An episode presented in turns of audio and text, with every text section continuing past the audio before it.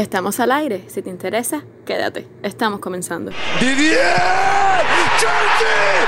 ¡Chelsea es campeón de la Champions League del 2012! Felicidad. Y aquí puede venir el niño, el niño, el niño, el niño por el primero.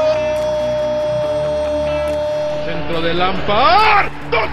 El balón que viene pasado para buscar a Ivanovic. ¡Gol! Entrega. ¡Y es el capitán John Terry! Fernando Torres. Ataca William, buena pelota para Pedro. Pasó bien Azar. Sigue Azar. La Jornada Blue, un podcast de Cuba Chelsea. Un saludo amigos, como en cada jornada blue, hoy analizaremos los partidos de la semana para Chelsea. Eh, contaremos con la presencia únicamente en este en esta ocasión de Luis Adrián. Regresará con nosotros nuestro amigo y corresponsal, por decirlo de alguna manera, Oresme. Y por supuesto, Oscarito y el que les habla, su fiel servidor Pedrito por acá. Así que nada, ustedes no se muevan donde quieran están escuchando, que sería comenzamos. Arranca un nuevo episodio de la Jornada Blue y abrimos eh, con informaciones y noticias relacionadas con algunos jugadores y algunos rumores que han venido sonando durante la semana. Pedrito, contento de estar de nuevo por acá. El último programa me lo perdí, pero aquí estoy de nuevo. Y antes de entrar en materia, lo que es el partido contra el Norwich City, eh, quiero darte algunas noticias y comentarlas por acá. Una de ellas es que algunos medios están diciendo que hay un interés por el portero del Atlético de Madrid, Jan Oblak, y se habla de una cantidad de 110 millones. Mm, Vaya, si rompimos el récord del portero más caro con, con Kepa, eh, vamos a de nuevo volver a romper con, con el portero esloveno. También otros medios hablan de que podríamos incluir eh, en la operación a Kepa. Yo creo que a se le está eh, se está agotando lo que es la, la paciencia con, con, el portero español. Y vamos a ver si qué, qué tan cierto es esto. Sí, Oscarito, la verdad es que es un rumor que en estos días ha estado sonando con bastante fuerza. También por ahí vi algo de una posible negociación con Onana por 30 millones de euros. A mí, si es por cuestión de elección, por supuesto que me conviene, me, conviene mucho más Oblak. Es un portero con experiencia, probado en la Liga Española eh, su calidad. Y bueno, vamos a ver qué pasa con eso. Yo la verdad creo que son un poco especulaciones, pero incluso vi hasta un comentario de Cholo hablando de que no se sorprende porque Chelsea tiene interés en Oblak. Así que vamos a ver qué pasa. Vamos a ver qué pasa. Yo creo que la negociación, para mí, que es la, la, la que es verdad, eh, estaría haciendo la, inclusión de Kepa en, la transacción. Así que vamos a ver, vamos a ver en qué para todo. Bueno, otras noticias que han surgido durante la semana ha sido la posible transferencia de jugador de Emerson Palmeiras hacia el Inter de Milan por una cifra de 30 millones de euros. Adelantamos algo de eso en el podcast anterior. Y bueno, parece ser que todas las eh, negociaciones están encaminadas con el equipo italiano, solo que Estuve mirando por ahí algunos, algunas fuentes que el Barça está eh, o sea, interesado en, en Lautaro, eso no es un secreto para nadie, incluiría en esa negociación a Junior Firpo. O sea, está, estaríamos hablando de otro lateral para el Inter de Milán. Entonces, habría que ver si los planes del Inter no cambian a última hora con, este, con esta negociación o este rumor que relaciona al equipo culé con, con el Inter. Está claro, Pedrito, que Emerson va a hacer las maletas, un jugador que, como otros que ya se saben que no va a continuar por, por, por cómo ha sido la temporada y, porque no han tenido continuidad en el equipo. Yo pienso que eso que estás hablando del Barça, igual no creo que, que interfiera mucho en el fichaje de Emerson, porque eh, sabemos la importancia que tienen los, los, carrileros para el juego de Conte. Y ya Conte no se sabe qué va a pasar con Víctor Moses. Los, los, los, carrileros que, que tiene no son de su agrado al parecer. Eh, Ashley Young también termina su, su, sesión, me parece. Sesión no creo que, que, que, había ido hasta gratis. Y está como, como loco buscando carrileros. Eh, ya se hizo de Hakimi, que me imagino que jugará por el carril derecho, así que me parece que Emerson sería una gran opción por ese carril izquierdo. Y, y perfectamente puede tener dos carrileros de calidad por ese lado. Sí, sí, no. Eh, momento lo digo por eso, ¿no? Porque tienen mucha sobrepoblación, creo, de momento, temporalmente, en esa posición y no pienso que sean tan eh, malos negociadores para incorporar, eh, eh, o sea, jugadores de la misma posición. Señores, y hablando de fichajes, también esta semana, eh, bueno, ya vimos a Guizy eh, si lo dijimos en pocas anteriores de que estaba entrenando, esta semana ya lo pudimos ver presente en el partido contra Norwich, que estaremos hablando más adelante. Y también eh, se presentó a sus compañeros, ya lo vimos en el camarino con Pulisic y Barkley. Son las fotos que, se han subido en la cuenta oficial de Chelsea. Y vaya, verdaderamente, o sea, con todo lo que con todo lo que hemos hablado de, de, de Joaquín sigue ansioso, porque acaba de empezar a jugar, que creo que al equipo le venir muy bien. Bueno, Pedrito, un placer volver a estar aquí compartiendo con ustedes una nueva emisión de nuestro podcast La Jornada Blue. Y sí, vengo con el tema de, la- de los fichajes. Sabes que la Premier anunció y ha confirmado que la ventana de fichajes de este verano se abrirá el 27 de julio y cerrará el 5 de octubre, con un tiempo de duración de 10 semanas. Por lo tanto, tendremos suficiente tiempo como para fichar las piezas claves que nos hacen falta para completar el equipo de Lampard. Bueno, creo que a Chelsea le sobra el tiempo porque si se han movido mucho antes que abrir la ventana de fichaje eh, y lo están haciendo bien además, creo que es tiempo suficiente para eh, completar la- la- las posiciones que nos hacen falta por cubrir en el equipo. Eh, a mí lo único que me preocupa es, ya saben que a veces a, Chelsea le entra un poco el nervio y no, o sea, al final se apura mucho creo a veces haciendo algunos fichajes. Por el mismo caso de Kepa, se confirmó ese, ese, ese fichaje, me recuerdo, en aquel momento casi cerró la transferencia. Entonces vamos a ver si no pasa lo mismo esta vez y sobre todo porque creo que todavía, lo hemos dicho acá, que faltan posiciones importantes por cubrir, como son la defensa y eh, vamos a ver por fin que queda todo con la portería. Y bueno, el otro rumor que ha estado, sigue sonando la semana ha sido con Kai Havertz. Según medios alemanes dice que ya el jugador dice que Chelsea es el, lugar al que, quiere ir. Y bueno, todo está a expensas de las condiciones en las que termine Chelsea en la Premier League. Y vamos a ver en qué por fin termina la novela porque no se acaba de concretar el fichaje y no hay nada contundente como para decir ya Havertz es de Chelsea. Así que ya veremos, ya veremos. Ah, me faltaba por, mencionar. Ah, David Alaba también sigue siendo vinculado con el Chelsea y con otros clubes. Vamos a ver también otra opción por lateral izquierdo. A mí lo único que no me conviene del jugador es que es un jugador ya veterano, pero bueno, creo que también podría venirnos bien, sobre todo porque bueno, estamos cansados de hablar aquí de que el lateral izquierdo es un desastre ahora mismo en el equipo. Bueno, después de repasar esta serie de informaciones, pasamos entonces al partido, eh, primer partido de la semana contra Norwich City, victoria importantísima para el equipo de Lampard, 1 a 0, eh, partido para mí que me dejó un poquitico a deber, pero bueno, victoria al fin y tres puntos súper importantes en la carrera por la clasificación a Champions League. Bueno, Pedrito, ya entrando en, en el tema del partido frente a Norwich, quiero destacar que una vez más Lampard eh, volvió a sacar un 11 diferente, no se acaba de casar con un 11, esta vez salió Rudiger de pareja de Souma, tuvimos en el mediocampo a Jorginho, tuvimos a Kovacic y tuvimos a Loftus-Cheek, eh, la delantera ya todo el mundo lo sabe, eh, salió Giroud, dejó a Tami de nuevo en el banco. Bueno, Luis, sí, eh, Lampard con respecto al partido contra Sheffield hizo algunos cambios. Eh, creo que también por las experiencias que tuvo ese partido, eh, como bien decías, dejó en el banco a Dami Abraham para incluir un Giroud que fue fundamental para mí en el partido. Eh, creo que jugó el francés muy bien, de hecho fue jugador de, de ese partido y sobre todo hizo muchos cambios, o sea, cambió toda la, todo el esqueleto de la, del mediocampo, ¿no? Y tengo opiniones con- encontradas con eso, eh, algunas deficiencias que hemos dicho muchas veces acá, no sé qué piensan ustedes de eso, pero, pero no sé, el equipo como que se vio un poco falto de ideas en algunos momentos, como siempre, eh, generaron muchas ocasiones, no generaron muchas ocasiones claras al arco y bueno, entre otras cosas, no sé qué me dicen ustedes acerca de eso. Eh, de lo que pasó en el partido, eh, voy a tratar de no caer en, lo mismo que venimos hablando en los anteriores podcasts de, este Chelsea que prácticamente crea muy pocas oportunidades eh, de cara al arco rival. Se ganó, que es lo importante. Por supuesto, yo todos quedamos como que se podía hacer más porque es un rival que, que es el más débil de toda la Premier League. Yo, yo esperaba una, una goleada, ganamos 1 a 0 y, y sufriendo porque 1 a 0 no, no es ventaja. Yo lo que creo es que, que ahora mismo eh, el aficionado blue, por lo menos a mí me pasa, que ya como que lo importante es ganar. Ya creo que el juego de, de Chelsea, yo creo que, que lo, lo poco que queda de temporada, no creo que se mejore tanto por el poco margen que hay. Entonces creo que, que hay que ver desde el punto de vista resultadista, lograr el objetivo que es ese cuarto lugar.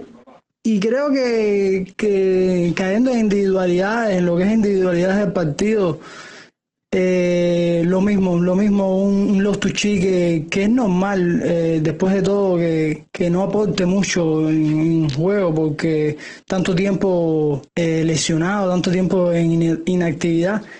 Y lo mismo, Giroud muy bien, Pulisic es el que más lo intenta. Eh, el gol vino de un centro precisamente de él, que Giroud cabeció muy bien, pero Giroud también tuvo varias ocasiones que estuvo impreciso.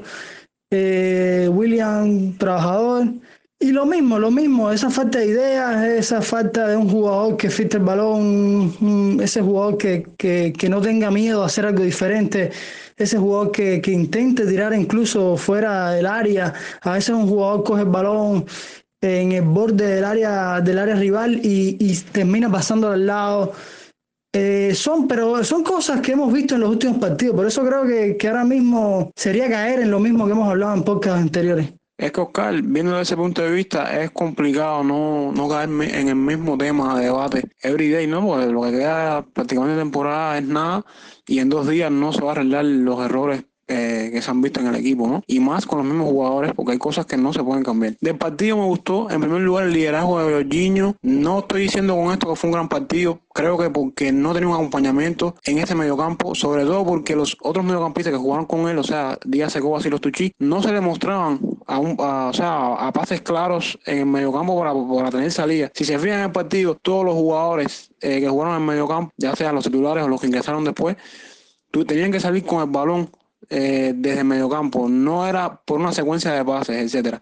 Otra cosa es lo que estabas diciendo también, no hubieron muchos disparos fuera del área, o sea, yo no vi por lo menos que nadie intentaba disparar desde fuera del área. También estuvo, como siempre, los centros, con Alonso en todo el partido para mí, no dio ningún centro eh, de calidad.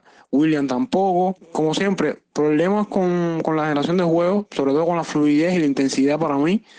Sé que era un equipo que a priori salía como en desventaja porque, bueno, es un equipo descendido, etcétera, pero bueno, igual hay que respetarlo. Pero igual, todos los equipos eh, que han jugado contra nosotros han goleado y nosotros ganamos 1 a 0. De hecho, es un momento en el partido en el cual me preocupé, ¿no? Porque podía haber una posibilidad de que en una jugada mágica no harían empatar el partido. Ya les digo, no quedé satisfecho, pero bueno, sí al final eh, valoro mucho los tres puntos que se tuvieron. Y otra cosa importante también que me, me gustó del partido fue el papel de Iru en el partido. Se nota que el jugador eh, es el titular ahora mismo en lo que queda porque se le vio con maña, de delantero de, de, experiencia en el gol y todo, incluso eh, fue una palomita, un gol de cabeza palomita. ¿Hace cuánto no veía un de palomita de un delantero en el Chelsea? Tammy Arahan entró en un momento, tuvo pases filtrados de James, no pudo tirarse, no pudo sacrificarse, todo tiene que ser en su pie, en fin temas que hemos hablado aquí repetidas veces, pero bueno, se ganó y, y, creo que es lo importante, ¿no? Sí, es evidente la importancia de Iru ahora mismo en el equipo, eh, sobre todo porque es un delantero de oficio, un delantero que sabe trabajar, sabe qué hacer con el balón cuando lo tiene y es muy, muy, muy importante ahora mismo. Realmente tampoco es que tengamos mucho a dónde mirar. Porque lo de Tami es algo increíble, el bajón y la falta de confianza de ese muchacho. Y el Suegue es un gol que está fuera. Entonces yo creo que no solo lo bien que está, sino que es lo único que tenemos ahora mismo. Y creo que, que lo está haciendo bien, no, no puedo criticarlo esta vez. Eh, realmente está siendo muy importante en este cierre de temporada. Es que voy a dar un dato. Giroud en todos los partidos que ha hecho titular desde el inicio solamente no ha marcado en el partido contra Manchester City. Así que a cuentas caras nos está resolviendo bastantes problemas en ese sentido y al menos cumple porque está marcando goles. En el partido también hubo algunos datos interesantes para algunos jugadores. Creo que Luis Gerardo tenía algunos datos por ahí. Luis, eh, ¿por qué no, no compartes con nosotros los datos que, me comentabas antes de empezar el podcast? Así mismo, Pedrito. Sí, esta vez tengo unos datos de Christian Pulisic. Eh, sabes que el americano viene teniendo un reinicio de campaña excelente y decirte quiero que en la campaña ha participado en 11 goles esta temporada 8 goles y 3 asistencias. Es la mejor cifra para un jugador americano y estos números superan a los de Green Dempsey en la temporada 2012-2013. Y cabe recordar que Christian Pulisic ha estado mucho tiempo lesionado esta campaña. De no haber estado lesionado, pienso que estos números hubieran sido muchísimo, muchísimo mejor. Sí, la verdad es que Pulisic está teniendo un cierre de campaña espléndido. Ahora mismo es el mejor jugador que tenemos, eh, tanto en forma como en habilidad. Y los datos que acabas de decir dicen, dicen, no dicen lo contrario, ¿no? Y, y otra cosa, una cosa curiosa que surgió después del partido, y es que en el video de salida de, de los camerinos antes del partido, se vio como que a Pulisic y hablando algo y por los ademanes de que hizo el francés en, en ese momento, parecía que estaban hablando una jugada. Y cuando uno compara esos, esos gestos que hizo Giroud hablando con Pulisic en ese momento con la jugada del gol, tal parece que lo tenían ensayado. Fue algo súper curioso y algo que también le ha dado la vuelta un poco a las redes sociales después de ese partido. Sí, lo, lo, lo vi que, que lo puso la cuenta oficial del club en Twitter Y a lo mejor lo que una, una de las cosas que le hace falta a Chelsea es esa comunicación de los jugadores, que hay una falta de liderazgo en este club que se nota. No, no quiero quedar en comparaciones con años anteriores porque me parece que es evidente. Y, y eso, esa falta de comunicación, no solo es la falta de intensidad. Y por eso es que una de las razones que a mí me gusta de Jorginho es esa, porque es un jugador que habla mucho en el campo, da muchas indicaciones. Y este equipo es un equipo muy carente de, de lo que es eh, esa comunicación en el campo. Y a lo mejor eh, es importante, esas cosas también sabemos que, que, son importantes en un equipo de fútbol. Y Pedrito, para terminar lo que es el análisis de este partido, comentar que lo grato que fue ver al jugador cubano Onel Hernández en Stanford Bridge, que para todos los cubanos realmente fue muy grato porque recordemos a los oyentes que no son de este país que ha hecho historia como el primer jugador de nacionalidad cubana en jugar eh, para en la Premier League. Y en el partido de ida no, no habíamos podido verlo porque estaba lesionado y entonces pudimos verlo en este. Así que fue algo especial para, para nosotros Señores, bueno, ya vamos a concluir el tema del partido de Norwich City y vamos a pasar entonces al partido de Copa FA contra Manchester United. Una victoria súper esperada y ansiada para todos los fanáticos de Chelsea contra Manchester United en la Copa FA. Vaya, no puedo estar más contento, eh, sobre todo por Lampard, de que pueda dar su primera final y su primera oportunidad de poder tener su primer título como entrenador. Creo que abrimos entonces con el análisis de lo que fue, sobre todo, eh, la diferencia que hubo entre las dos mitades del partido y lo más importante creo que fue el esquema táctico con Gabriel Lampard partido. Sí, Pedrito, como decía, una victoria sumamente importante nos coloca nuestra primera final con, con Lampard de entrenador. Yo creo que eh, para empezar a analizar este partido, eh, creo que debemos empezar por, por, el esquema táctico que planteó Lampard, que fue principalmente lo que es eh, la línea de tres eh, centrales, que en este caso puso a Spilicueta de central junto con Souma y Rudiger. Este, eh, en la portería en este caso puso a Caballero como lo estaba poniendo últimamente en la Copa. Eh, Carrileros puso a Marcos Alonso por la izquierda, que sabemos que lo hace muy bien en esa posición como tal. Y Rigien, que eh, muy bien también es un, un, gran carrilero derecho y así tenía que preocuparse menos por, por defender. La mancuerna en el mediocampo la hizo Jorginho y Si Ustedes saben que a mí me gusta mucho esa dupla en el mediocampo, se, se complementan muy bien. Y puso esta vez a Mount de extremo junto con William y Iru delantero. Es decir, que prácticamente fue con todos los regulares, no se guardó prácticamente nada. Creo que aparte de la ausencia de Canté por lesión, el otro, el otro, el otro eslabón importante del equipo que se guardó Lampard fue, fue Pulisic, que no estuvo en este partido. Bueno, sí, Oscar, la verdad es que yo creo que Lampard aceptó completamente con ese esquema táctico. Lo hemos hecho aquí que podría servir como revulsivo para el juego de Chelsea, sobre todo que incluir un central más en el equipo. Creo que las carencias defensivas se ven eh, un poco como que arregladas, ¿no? Al no tener los, los jugadores que tienen aporte defensivo, tanta presión a la hora de tener que defender eh, una contra o un ataque del equipo rival. También se vio reflejado en el juego de los carrileros. Eh, en este caso, Marcos Alonso y, y Richie jugaron muy buen partido, al igual que los centrales. Y lo otro destacado de esta formación es que aporta mucho a la presión eh, alta en el equipo y se vio reflejado en todo el partido. Creo que en primer tiempo muy poco tocó el balón en Manchester United. Y, bueno, el otro punto destacado fue también el bastante, eh, bastante buen partido, o por lo menos seguro, de Willy Caballero. El partidazo que dio Iruga, al final fue nombrado jugador del partido. Y lo que estamos mencionando, Oscar, es que Pulisic se quedó en la banca en este caso, supongo, para darle fresco y aire, porque bueno, todavía nos quedan dos finales. Eh, o sea, dos jornadas que van a ser como finales para el equipo de cara a la clasificación para Champions. Pues, gracias, Pedro, por, por, invitarme una vez más al programa y a todos los panelistas. No, fue un partido que el primer tiempo y el segundo tiempo fueron totalmente diferentes. Eh, para mí el primer tiempo fue un, fue un, poco, un poco soso, un poco cansón, porque no había claridad de juego en ninguno de los equipos. Eh, las oportunidades de ataque eran casi nulas, tanto para Manchester United, United como para nosotros. Pero creo que ya después del, del, del, gol de Iru al final del primer tiempo, el equipo entró con otra dinámica en segundo tiempo. Entró con más ganas de jugar, con más ganas de crear el fútbol, con ganas de aumentar esa ventaja y gracias a Dios la, logramos. Eh, me encantó el partido de Iru. Iru, como siempre, cumpliendo, marcando cuando debe marcar y haciendo sus su, su postes como lo hace él y especialista que es en eso.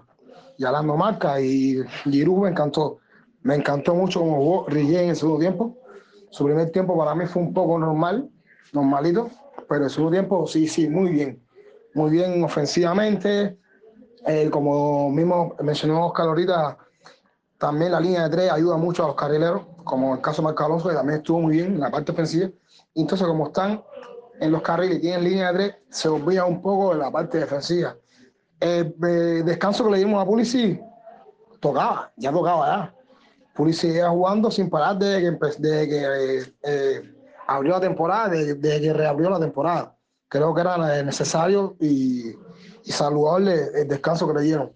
Una vez más estoy molesto con Lampard, que no sé por qué no pone a Pedro a jugar, caballero. Pero en cinco minutos demostró por qué Pedro es un jugador que duró tanto tiempo en el Barcelona y es un jugador que es un jugador súper, súper, súper aguerrido un jugador cumplidor, cumplidor en todos los sentidos. No sé por qué Lampard no pone a Pedro. Es una pregunta que me he hecho muchas veces y a veces no trato de buscar la respuesta y no la encuentro. Pero bueno, pienso que este partido tampoco lo debería abierto William. Creo que era el partido perfecto para que Pedro jugara y así hicieron un minuto, jugaron unos minutos que se lo merece. Creo que en general el partido fue bastante redondo para nosotros. Eh, la defensa estuvo muy bien. Ya el penal de la última hora, que fue un error de, de hoy, que bueno, ahí le coge eh, la novatada, como quien dice, también que no es defensa. Y quiso hacer la función, cumplirla, ayudar la, en la parte defensiva. Y bueno, cometió un penal ese que es algo normal para cualquier delantero que, que quiera cumplir funciones defensivas. Pero por lo general me encantó el juego del equipo y creo que con esa misma ganas hay que entrarle a jugar al Liverpool para si por fin podemos clasificar ya tranquilamente a Champions la temporada que viene.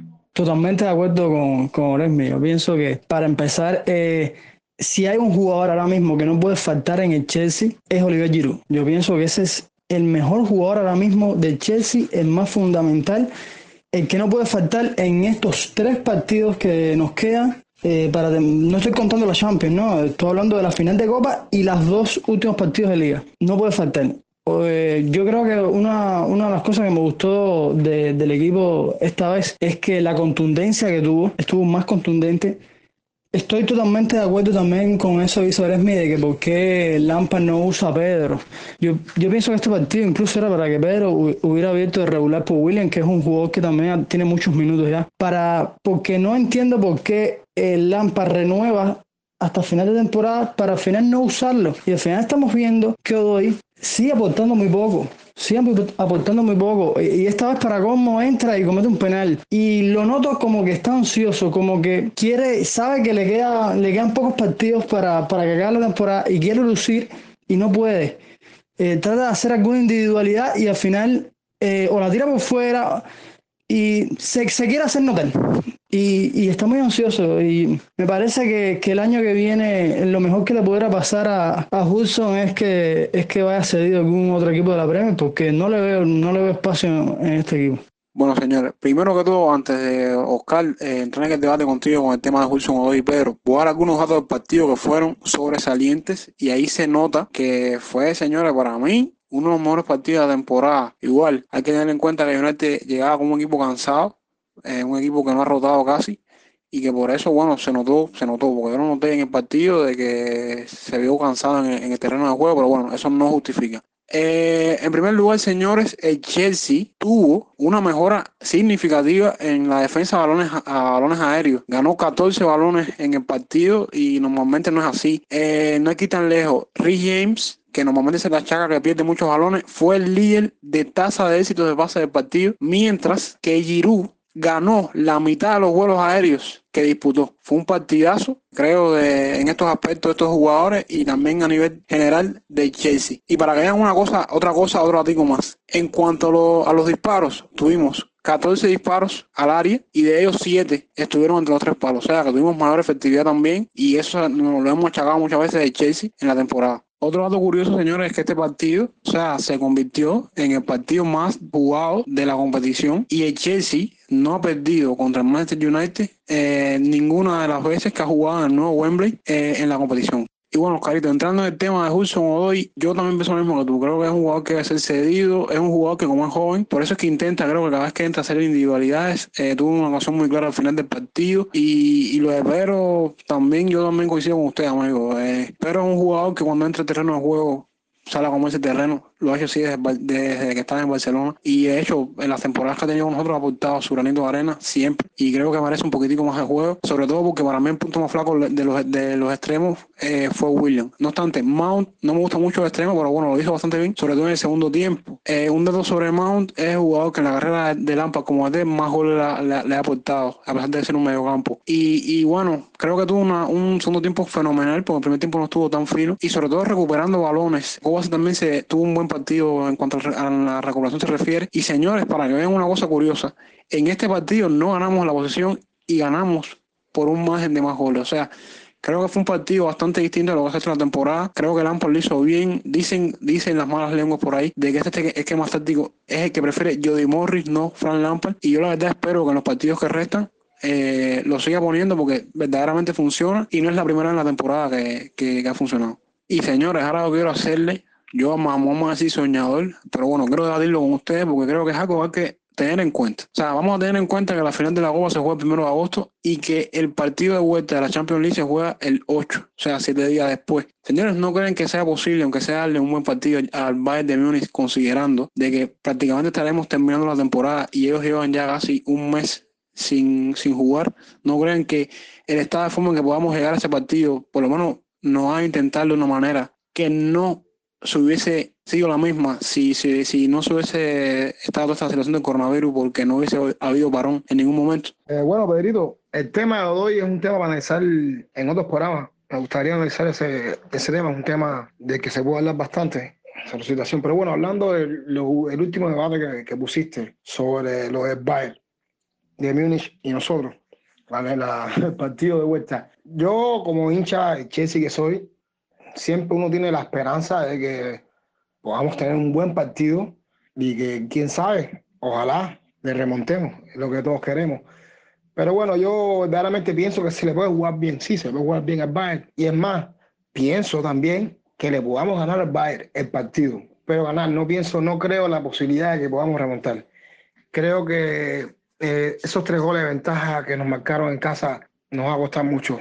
Nos va a costar mucho y el Bayern puede ser que de aquí al día del partido eh, no esté en la forma que estaba antes de terminar la temporada de, la Bundesliga. Pero igual sigue siendo el Bayern un equipo en un estado de forma increíble. Nosotros tampoco hemos estado muy bien esta temporada, hemos estado muy inestables. Depende también de la alineación y la formación que, que, que haga Lampard para ese partido, pero sí creo que se le puede ganar, se le pudiera ganar el partido, aunque no creo que logramos, que logremos la, la umbrada de, de, remontarlo.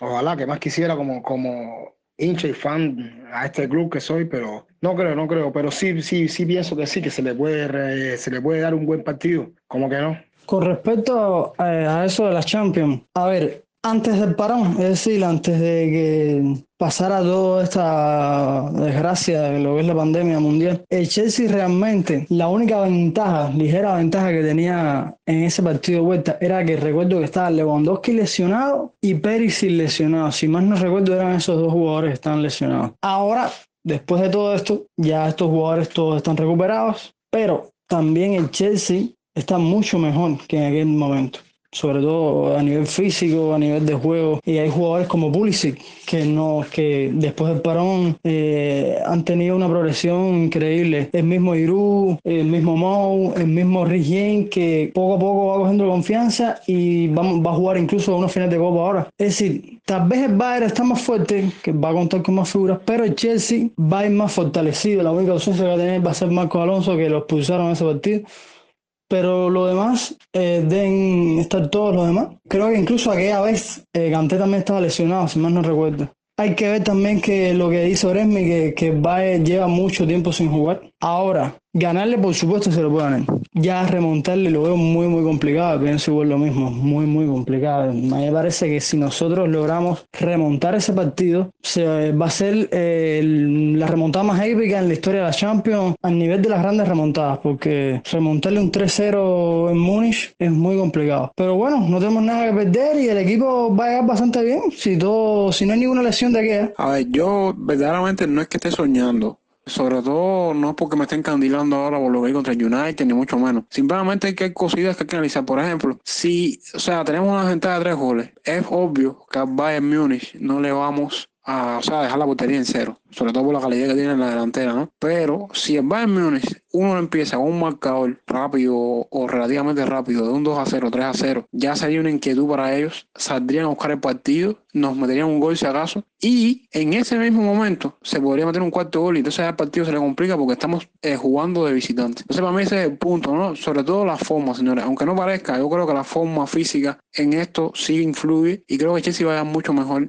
precisamente porque tiene más tiempo jugando y no ha habido varón para ellos porque no ha terminado ni la liga ni la copa. Entonces, creo que yo creo que hay, yo veo una esperanza, señor. Sí no están los grandes de aquella remontada de Múnich en la Champions, pero se puede creer, ¿por qué no? Bueno, señores, quedando poco entonces de la, de la Premier, ya se está acabando, dos partidos, primer partido contra Liverpool, un partido que a lo mejor no vemos con tanta presión, puesto que el Tottenham logró una victoria frente a Leicester en la jornada atrasada de, que, que tenemos el fin de semana por jugar la Copa, y creo que a pesar de un mal resultado contra Liverpool, llegaríamos incluso con aspiraciones reales a un cuarto puesto a la última jornada, aún dependiendo de nosotros, y eso creo que es un punto positivo. Así que vamos a ver qué pasa. Yo también está un poco condicionado y presionado. Eh, precisamente tiene que aprovechar, ¿no? De que el Leicester resbaló en este partido atrasado para, para ver si alcanza un puesto de Champions. Y, bueno, señor, el último partido es contra Wolverhampton. Todos conocemos que es un equipo aguerrido, eh, combatido, y, pero bueno, tenemos la ventaja que es el local. Y ya sí, ellos no nos alcanzan en, en la lucha por, por, la Champions, pero bueno, es un equipo que, que, nos puede incomodar y hay que ver qué pasa con los demás equipos que, que están en la lucha por, por el cuarto puesto. A ver, Pedro, yo pienso que el partido que debemos ganar es el del Liverpool. No podemos esperar a tratar de buscar la clasificación en la última jornada porque ahí sí nos vamos a enredar. Es mi humilde opinión. Pienso que el partido contra el Liverpool hay que ganarlo. Tenemos que pensar que el último partido, el partido vida o muerte, va a ser contra el Liverpool. Al Liverpool lo hemos jugado muy bien este año. Perdimos la Supercopa, pero jugando un partidazo y perdimos en penales. En el partido de ida, el 2 a 1 creo que fue el partido de ida, el partido de la primera, de la primera vuelta fue 2 a 1 creo el resultado y lo jugamos súper bien igual. Lo eliminamos de Copa, también de la, de la Copa de la Liga también. Entonces le hemos jugado muy bien este año el Liverpool. Y creo que al Liverpool se le puede ganar. El Liverpool ya es campeón de Premier, ya no está aspirando a romper el récord del City de 200 puntos porque ya no puede. Entonces como que no estaban presionados. Ya el Liverpool, eh, por supuesto, son profesionales y van a jugar con todo y van a salir a ganarnos. Pero no, creo que no están tan condicionados como nosotros. Nosotros somos los que tenemos la de perder y somos los que estamos condicionados a, a jugar bien, a, a, jugar un gran partido contra el Liverpool. Eh, Wolverhampton es un equipo, como explicaba ya, súper complicado, un equipo que juega muy bien. Raúl Jiménez, Adama Traoré, están, esa dupla está en un estado de forma increíble. Y un equipo que te puede enredar, te puede enredar en un cuarto de tierra, que entonces pienso yo, pienso yo, y Lampard lo sabe, que el partido que hay que ganar es el del Liverpool. Pienso que el del Liverpool es el partido más importante que tenemos ahora, hasta de la final de la Copa. Ya le ganamos al Liverpool, nos quitamos la presión y por supuesto a Wolverhampton vamos y de ganarle también. Es lo, que, es lo que nos toca. Pues bueno, creo que eso es muy importante, muy importante porque si perdemos o empatamos, la presión la, nos cae a nosotros.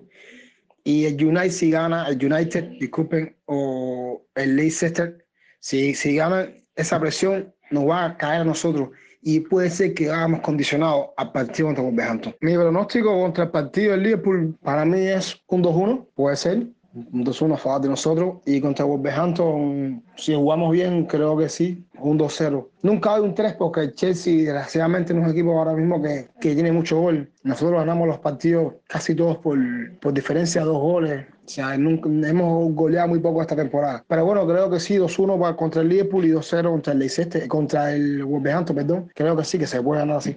Con respecto a, a las dos jornadas que nos quedan, el partido del Liverpool Sabemos que va a ser un partido muy complicado, muy complicado. Yo no creo que, a pesar de que es verdad lo, lo que dice Oresme, que le hemos jugado buenos partidos, le hemos hecho buenos partidos al Liverpool y incluso hasta los que nos han ganado le, les ha costado mucho. Pero hay que tener en cuenta de que el Liverpool perdió la jornada anterior y en esta jornada penúltima eh, lo que tiene en particular es que va a ser el partido donde ellos van a levantar la copa en Anfield y no creo que quieran perder ese partido.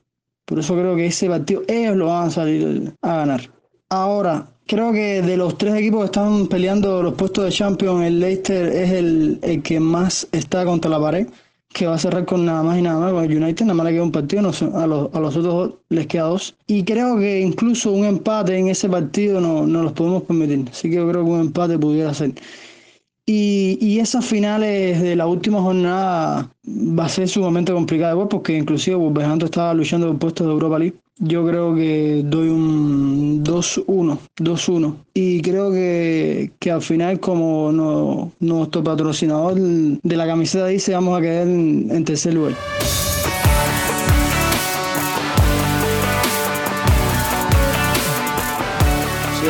Es que el Tri nos está trayendo, algo, alguna suerte o algún tipo de cábala ahí rara que en estos, en estos partidos. Eh, yo coincido contigo, creo que el partido contra el Liverpool va a ser un empate, que el partido contra Wolverhampton será un 2 a 0. Voy con Oresme en ese.